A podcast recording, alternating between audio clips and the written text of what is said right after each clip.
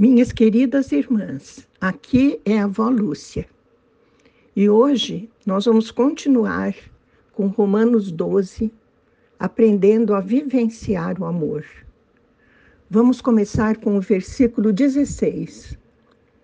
Tenham uma mesma atitude uns para com os outros. Não sejam orgulhosos, mas estejam dispostos a associar-se a pessoas de posição inferior não sejam sábios aos seus próprios olhos. Senhor, essa é a tua palavra, inspirada pelo Espírito Santo. Que aprendamos, Senhor, a te obedecer por seus ensinamentos, por seus mandamentos, Senhor, para que sejamos agradáveis a ti. Isso te pedimos em nome de Jesus. Amém. Vejam, minhas irmãs, nós não devemos tratar diferente aqueles que são mais bem vestidos, mais abastados e aqueles de posição inferior. Isso não é agradável a Deus, porque o orgulho afasta Deus de nós. O Senhor diz que Ele dá sua graça aos humildes mas se afasta dos orgulhosos. Vamos ter isso nas nossas mentes, irmãs. Não sejamos sábias aos nossos próprios olhos. Achamos que sabemos tudo, achando que somos melhores que ninguém.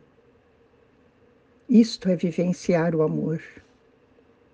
Romanos 12, 17 e 18 diz: não retribuam a ninguém mal por mal. Procurem fazer o que é correto aos olhos de todos. Façam todo o possível para viver em paz com todos.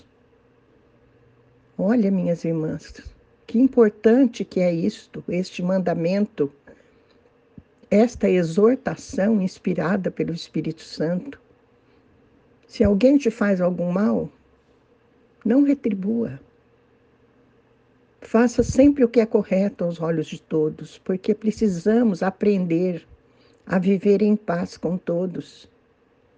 Sejam da igreja, sejam de fora da igreja, porque precisamos retratar a Jesus, que a ninguém nunca retribuiu mal por mal, pelo contrário, pediu perdão àqueles que o estavam crucificando, dizendo: Pai, perdoa-os porque não sabem o que fazem.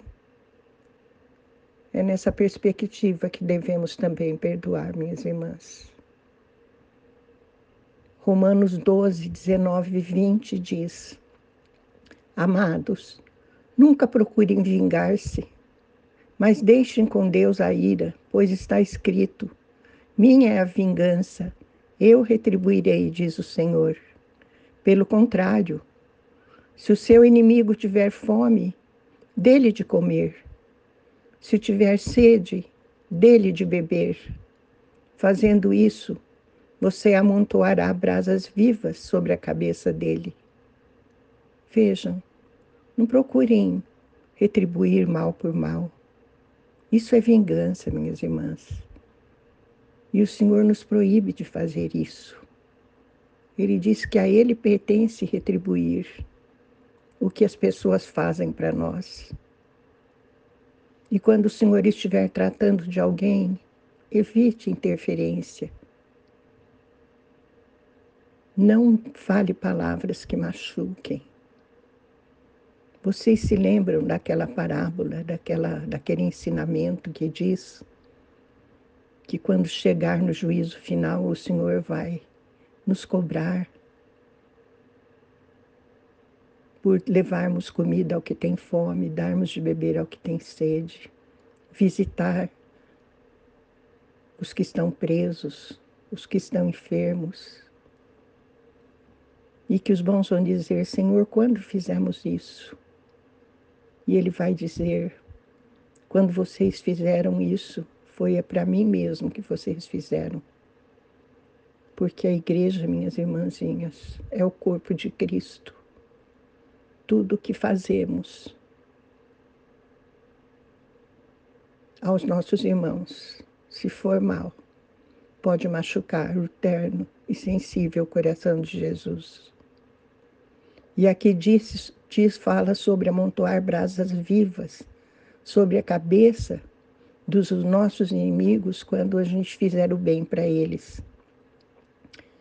Brasas vivas, minhas irmãs, amontoadas sobre a cabeça fazem referência a uma vergonha intensa sentida pelo inimigo, após ser recompensado com bem por um mal que tenha provocado. Nesta perspectiva, ao retribuir o mal com o bem, espera-se que o inimigo sinta um profundo constrangimento devido à prática do mal. Mas um outro significado ainda mais aceito e igualmente profundo é que brasas vivas seja uma figura de linguagem para corar de vergonha ou sentir uma vergonha ardente. Quem sabe, pelas nossas atitudes, podemos levar alguém a Jesus, fazer com que as pessoas se sintam atraídas para Jesus por causa das nossas atitudes.